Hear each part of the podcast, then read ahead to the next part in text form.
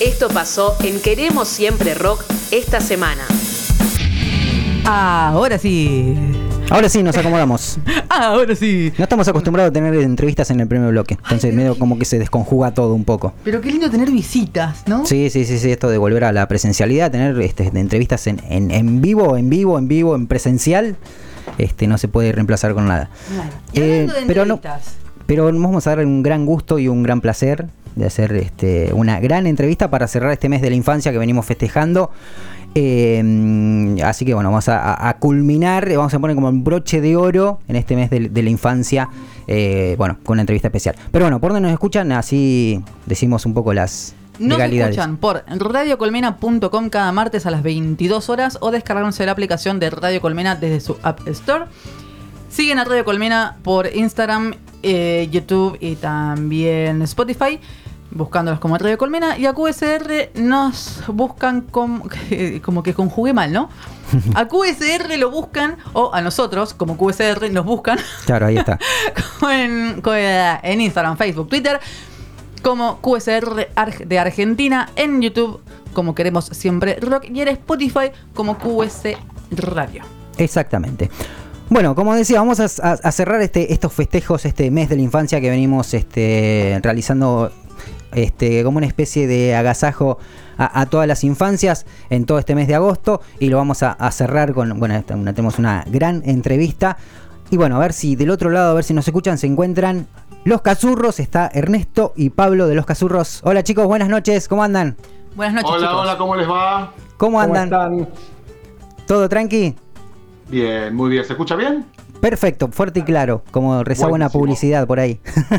Genial, genial, muy bien, muy contentos también, terminando el mes de las infancias nosotros y preparándonos para lo que sigue. Claro. Compartiendo esta noche con ustedes. Claro. No, lo decíamos porque bueno, nosotros venimos, estuvimos invitando a otros este, artistas también este, en referente a, las infancias, que seguramente los conocen, a los Rocan, a, los Tutú, eh, a Sin Cordones. Este, hemos estado todo el mes este, con con ese tipo de, de, invitades para, para, bueno, para festejar un poco el mes de, las infancias. Me imagino que ustedes tuvieron un, mes eh, agitado, ¿no? Con shows y con todo eso. Sí, sí, la verdad que sí. Como todos los años, eh, el, mes de las infancias es, es movido y, es la cola de las vacaciones de invierno. Es decir, que esto empieza en vacaciones de invierno, y no se pega con el mes de las infancias y, y se trabaja por suerte mucho, sí, estamos re contentos porque además eh, salimos por el país, Tucumán, eh, San Nicolás, un montón de lugares donde nada, está buenísimo ir y, visitar a los chicos y a las chicas que te ven por ahí, por la tele, por el canal de YouTube. Claro. Que nos siguen de tanto tiempo. Claro, claro. Chicos, nosotros basándonos en, las preguntas que atormentan a, cada invitado en este programa. ¿Qué atormentan? ¿Qué, buena palabra. palabra. ¿Qué atormentan? Sí. Eh, también aprendemos mucho. Y creo que en los meses especiales, como, como el mes de las infancias, aprendemos el doble, ¿no? Y, algo de que mm, algo que, que, estuvimos como observando en cada proyecto con el que conversamos durante este mes es que cambió mucho el mensaje de, de los artistas actuales que van destinados a, los niños y también la historia. Entonces, ¿podemos partir de cómo nace Los Cazurros? Nace hace muchísimos Aparte, claro, más de 25 años. Ya más de 25 años en las pistas. Claro. Sí. Por suerte, nada, hablamos justo y estamos ensayando con Pablo y creo que lo, lindo de, de, todo este camino que uno lo forjó quizás por, por el deseo, por el placer, por, por las ganas de hacer cosas que, que bueno, que uno nunca pensó que iba a perdurar en algo tanto tiempo. Y seguir vigentes después de casi 28, 29 años de laburo, estrenar un espectáculo como estrenamos eh, CCTR, La Máquina del Juego en el Conex, tener la misma respuesta del público desde hace un montón de años, es algo que, es increíble. Y el nacimiento fue medio por... Yo como todo creo que fue una casualidad. Eh, nos encontramos en un taller de teatro de los Macocos, por mera casualidad, cada uno por su lado, viniendo con su historia, y creo eso fue como el secreto, el Big Bang de, este monstruo llamado Cazurros, una bestia que, que sigue hace un montón de años y nada, nos sigue divirtiendo y, seguimos disfrutando de hacer esto tanto, tanto tiempo. Eh, ¿Cómo, eh, digo, ¿cómo han, han, ido mutando, digamos, eh, eh, el hecho de, hacer teatro para, chicos y chicas, digamos, en, estos 25 años? Me imagino que, no sé, el mensaje o las formas de, hacer teatro han ido mutando para ese público en, particular, ¿no? Digo. Mira, nosotros desde, desde, que empezamos nuestro primer espectáculo se llamaba Al rescate de la imaginación y es un incentivo al juego y a encender la imaginación para que sucedan todas esas cosas que te imaginas cuando estás jugando, es transformar el teatro en un gran cuarto de juego, ¿no? Donde todo puede pasar. Y, en realidad, eh, en nuestro caso, el mensaje no, no, no, cambió. Sí, por ahí, bueno, las formas, ¿no? Antes pasábamos eh, hacíamos una pelea final con proyección de diapositivas en los 90 y ahora se, proyecta sobre una pantalla LED. Claro. Eh, en ese sentido, sí, las cosas cambiaron y nosotros vamos tomando todas las cuestiones que van vienen apareciendo a nivel escénicas y de técnica para, para apoyar los espectáculos. Pero la propuesta siempre, siempre surge de ahí, surge de, de jugar, de incentivar el juego, de ser un motor de juego, cosa que después de ver a los cazurros los chicos y las chicas sabemos que sucede, que siguen jugando en casa, siguen generando y proponiendo historias. Y en, realidad, en nuestro concepto, ese no cambió, siempre, siempre es el mismo. Eh, lo que sí cambiaron fueron las épocas, no son los mismos los 90 que los 2020. ¿Sienten que el desafío es mucho mayor a medida que, que entran en nuevas generaciones? Mira, lo hablamos siempre, pero eh, no sentimos que el desafío sea mayor. Lo que sí nos sorprende, y a la vez no, es que el impacto que produce Casurros en los chicos y en las chicas sigue siendo el mismo. Y quizás un poco apoyando lo que decía Pablo antes, es que la esencia de Casurros es el juego. Tomar el teatro como un juego, una historia, era recordar, siempre pensamos que es como un puente a nuestra infancia, ¿no? No, no dejar de acordarnos nunca de qué éramos cuando éramos chicos y eso se refleja en los espectáculos. Eso es lo que ven los chicos y las chicas y me parece que un poco ese es el secreto de que no nos preocupamos porque, uy, a ver cómo ahora los chicos se van a enganchar. Siempre hablamos de, siempre, de que, bueno, como decía, para los 90 había capaz que, nada, dos canales, tres canales, pues internet, videogames, pero la esencia del juego sigue siendo la misma. El juego, desde que el hombre es hombre o mujer, como quieran llamarle, para ser más inclusivo, este, eh, el juego siempre existe y va a seguir existiendo. Eh, o sea que en estos 28 años, es más, eh, estrenamos el espectáculo en julio y nos sorprendimos de que tanto los adultos, familias, los chicos, que la respuesta sigue siendo la misma. Y eso es una felicidad, satisfacción y, nada, como algo que, que sigue perdurando. Pero bueno, creo que no es un mérito nuestro, sino de ejercer el poder del juego en los chicos, que me parece que un poco ese es la, el secreto de la cuestión. Bien, y digo, en este sentido que vos decías, bueno, obviamente las épocas han cambiado, el, advenimiento de, la tecnología, digamos, ¿cómo ha afectado eso en, en, las infancias, en la niñez, digamos, este, digamos, en esta cuestión de nosotros, por ejemplo, bueno, en, mi época por ahí, obviamente el celular no existía, no existían las tabletas, no existían las cuestiones más electrónicas y uno se divertía. Yo que soy, este, tengo hermanas muy grandes, yo me divertía jugando solo, por ejemplo, la pelota, la rayuela, cosas muy, este, muy de ese estilo. Digo, ¿esto ha afectado en estas nuevas generaciones o, o cómo piensan un show en este sentido con el advenimiento de la tecnología o no lo ven así? Mira, lo que sí podemos decir es que eh, el advenimiento de, las, de la tecnología, de las nuevas tecnologías, lo que sí han generado en los niños y en las niñas, por ahí, por ahí, es que el periodo de atención es, no es que se, reduce, sino que eh, necesitan impacto como más, más continuamente. Nosotros, eh, desde nuestro lugar, no es que resistimos a eso, si nosotros siempre fuimos a tener una dinámica eh, muy veloz, muy de ida y vuelta, muy de vamos con un chiste, te mostramos una imagen, aparece un personaje, las historias tienen como varias capas en las que si no te enganchaste con una, por ahí te enganchaste con la otra. Entonces como que no, no, no, nos preocupa demasiado, pero sí ya esto como adulto, te lo digo, y como padre, puedo darme cuenta que por ahí, y, que nosotros estamos en contacto con chicos y chicas, sí por ahí esta cuestión de en determinadas plataformas la conducta de los chicos cambió, qué sé yo. por ahí pueden ver una obra de teatro una hora, como hacen con nuestros espectáculos y con los de un montón, con los ojos así quietos y atentos, porque el contexto se da para eso. Ahora, si nosotros queremos hacer ese mismo espectáculo en otra plataforma, en el celular, por ejemplo, por ahí no se quedan una hora clavados frente a la pantalla. ¿Se entiende lo que digo? Sí, sí, sí. Se reentiende, Pablo, yo lo entendí todo. bueno, gracias, No, y, tomando también un poco lo, que decía Pablo, es que todos somos víctimas de nuestro tiempo, cuándo nos tocó nacer y qué nos tocó atravesar. Porque, como hablamos con Pablo, que uno, o como vos te acuerdas que decías, creo que Diego, que bueno, vos jugabas solo, tenías hermanas más grandes. Me acuerdo que mi papá me decía que él no tenía juguetes, que no existían los juguetes, que la industria del juguete no existía, que él jugaba con juguetes que él se fabricaba. Cuando él me regalaba juguetes, él decía lo privilegiado que yo era por tener juguetes. Yo no era consciente de eso. Creo que ahora nosotros como adultos vemos a los más chicos diciendo, wow, todo lo que tienen ustedes nosotros no lo tenemos. Pero a veces creo que cada generación eh, eh, es víctima o consecuencia de, que, de lo que le tocó vivir. Y creo que no, no es ni mejor ni peor, sino cómo es adaptarte al signo de los tiempos, estar alerta y atento al cambio. Creo que lo que sí eh, estamos todos perjudicados es que creo que los cambios cada vez son mucho más rápidos que lo que eran antes.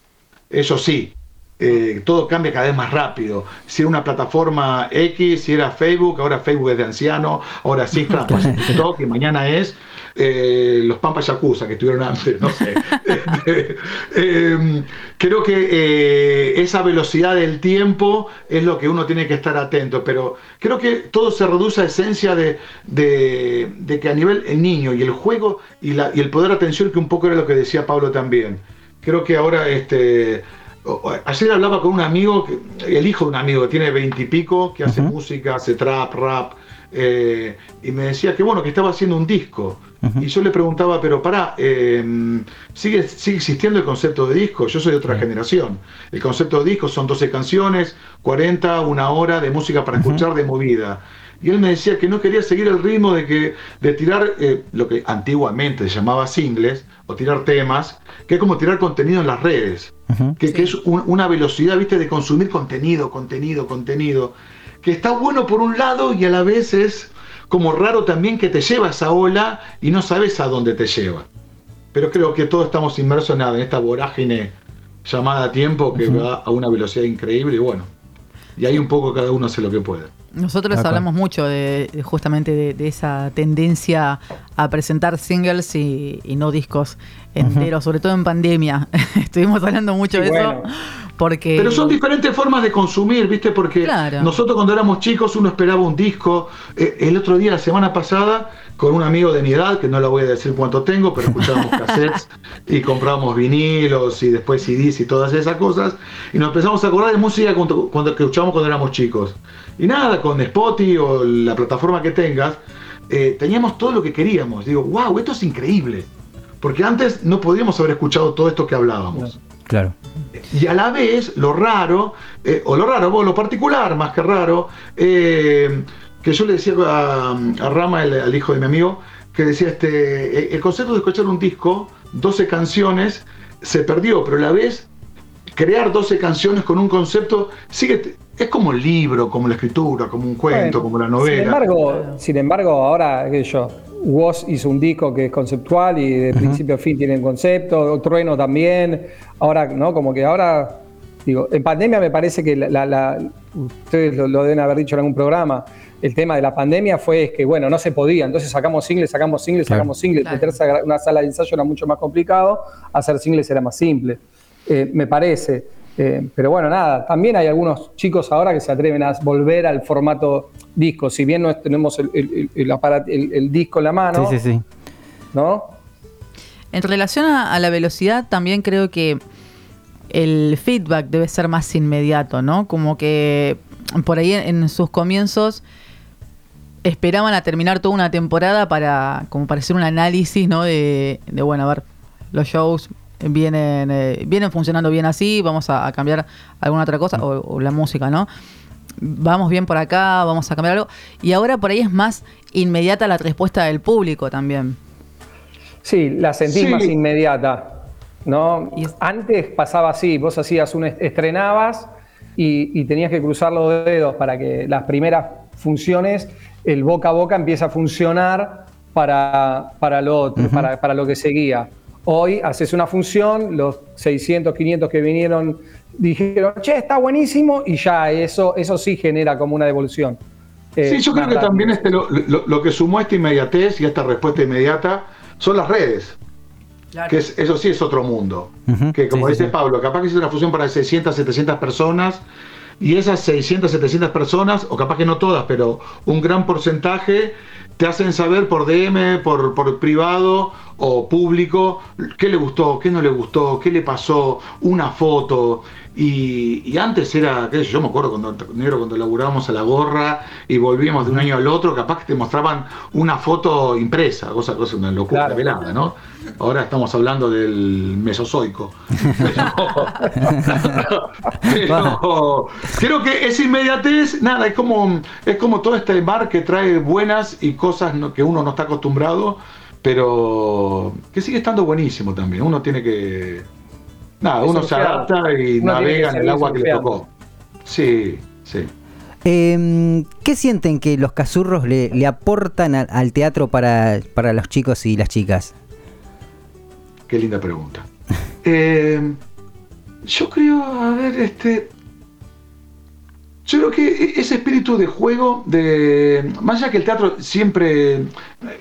Que yo ahora hay un montón de bandas para chicos, música, teatro, comedia musical, más poético, títeres. Em, todo tiene que ver con, el juego también, como todo arte tiene que ver con el juego.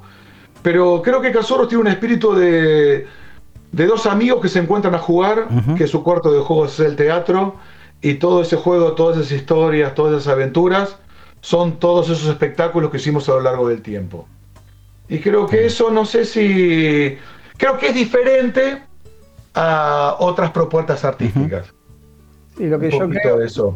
Lo que yo creo es que no, sé si ahora, porque por suerte el abanico se abrió infinitamente, pero cuando nos instalamos como una propuesta fuerte allá por el principio de los años 2000 en Calle Corrientes y la gente empezó, digamos, más popularmente a venir a vernos, eh, de, algún modo éramos los primeros en, presentar eh, temas, temáticas y cuestiones más modernas que las que hasta ese momento eh, se veían en, escena.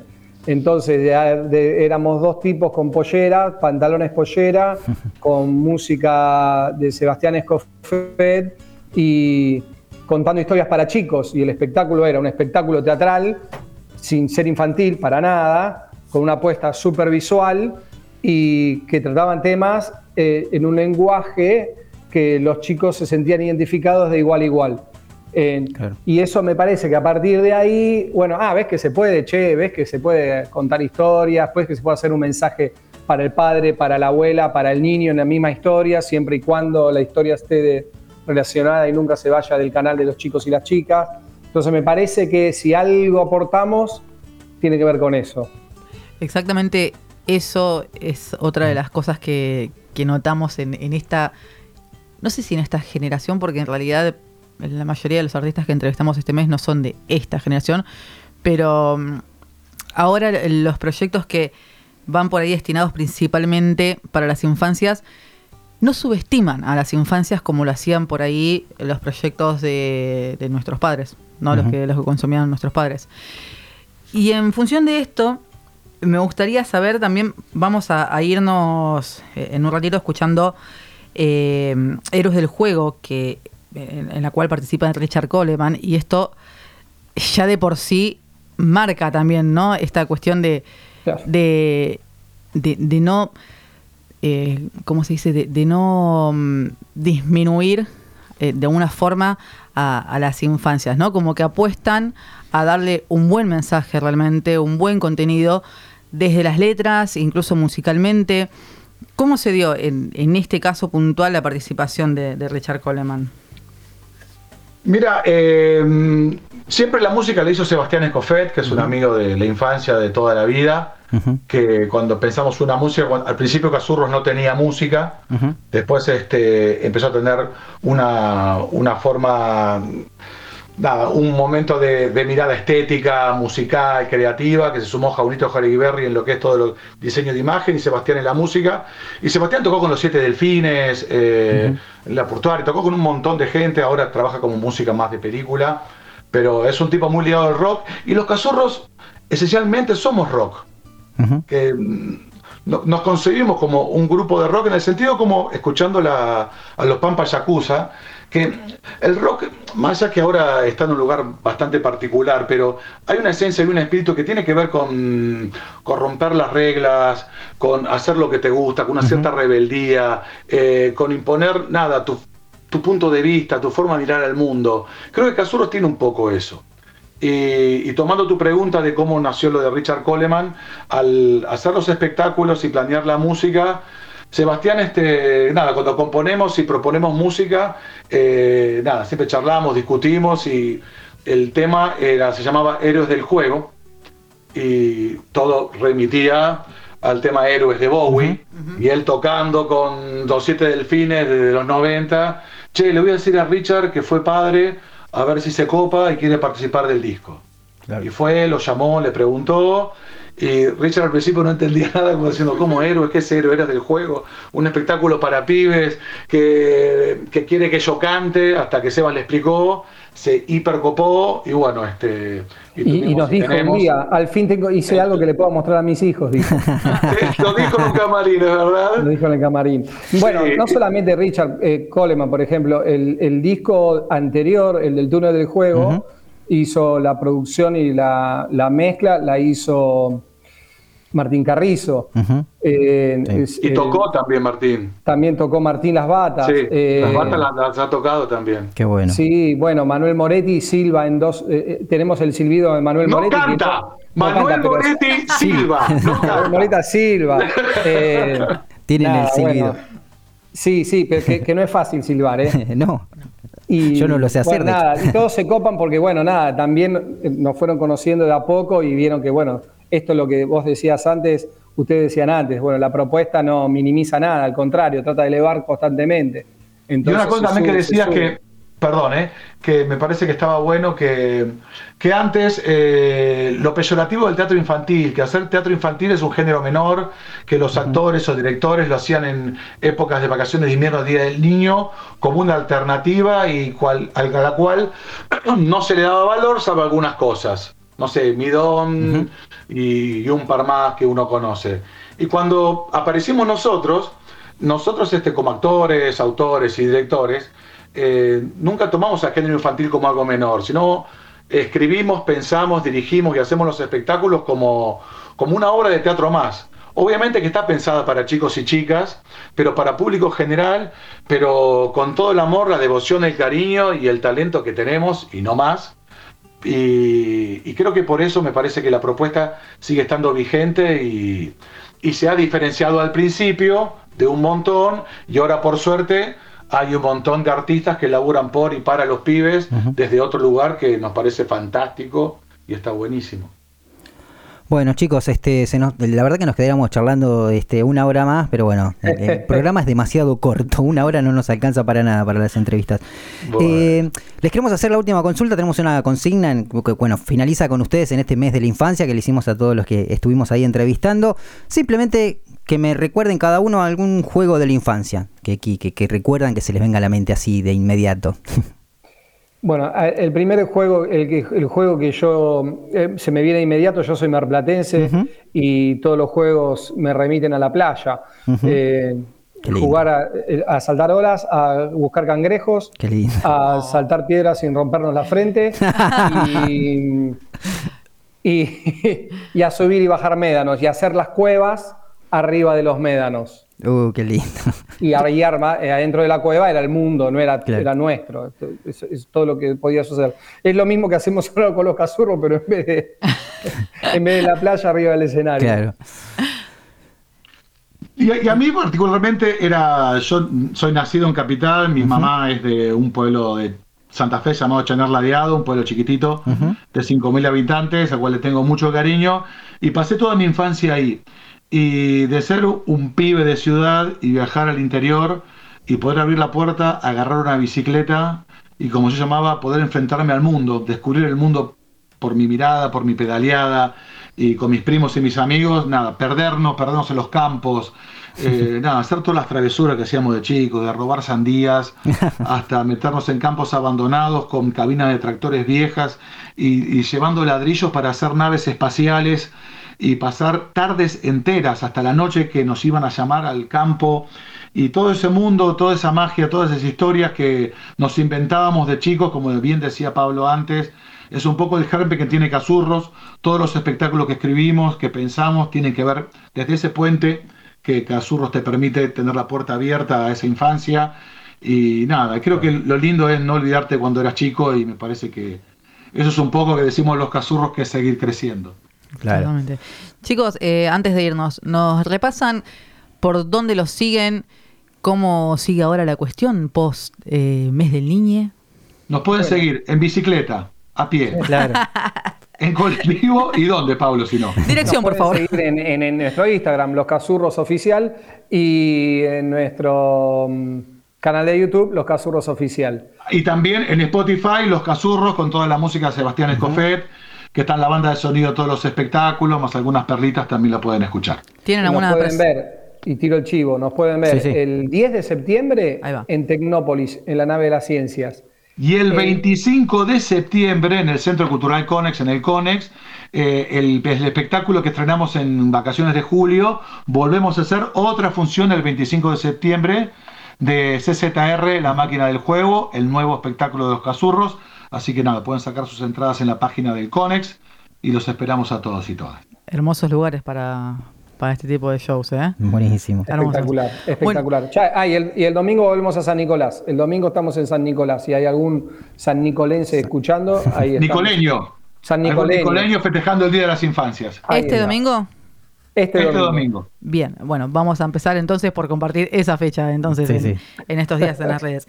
Bueno, chicos, muchísimas gracias por, eh, este tiempo, muchísimas gracias por sus anécdotas. Escucha Queremos Siempre Rock todos los martes de 23 a 24 por Radio Colmena.